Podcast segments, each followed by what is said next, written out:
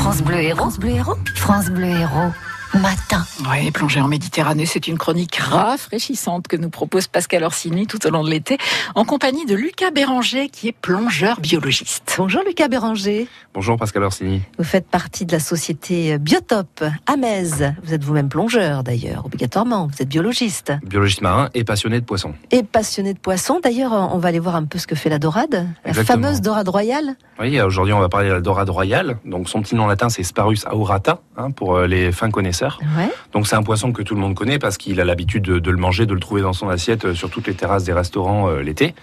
Et puis, euh, on peut aussi l'observer en plongée. C'est ça qui nous intéresse plutôt aujourd'hui. Euh, laquelle allure cette dorade au final? Alors, c'est un poisson qui va mesurer 50 à 60 cm, qui va nager au-dessus des fonds.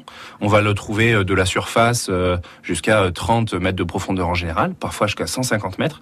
C'est vraiment un poisson de forme classique. Si vous demandez à un enfant de vous dessiner un poisson, il va vous dessiner la dorade. sauf que bah, la dorade royale, elle a une bande dorée entre les deux yeux, c'est assez joli, et puis une tache noire foncée en arrière de l'œil, juste au-dessus de l'ouïe.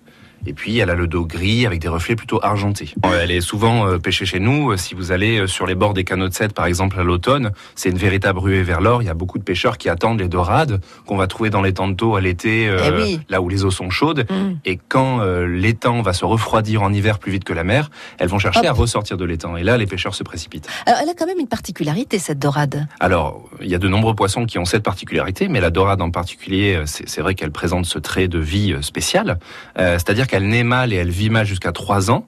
Et ensuite, euh, vers la taille de 30-40 cm, donc à peu près au bout de 3 ans, elle devient femelle. Donc on dit qu'elle est hermaphrodite, successive, protendre. Protendre, donc d'abord mâle, puis femelle au cours de sa vie. Voilà, donc elle fait en fait, c'est ça, c'est l'un après l'autre. Elle aura deux existences, euh, cette dorade. Merci, Lucas Béranger. Merci, à bientôt. Eh ben voilà, euh, hermaphrodite protendre la dorade. La prochaine fois qu'on vous en sert une lors d'un repas entre amis, vous pourrez étaler votre science grâce à France Bleu Héros et Lucas Béranger.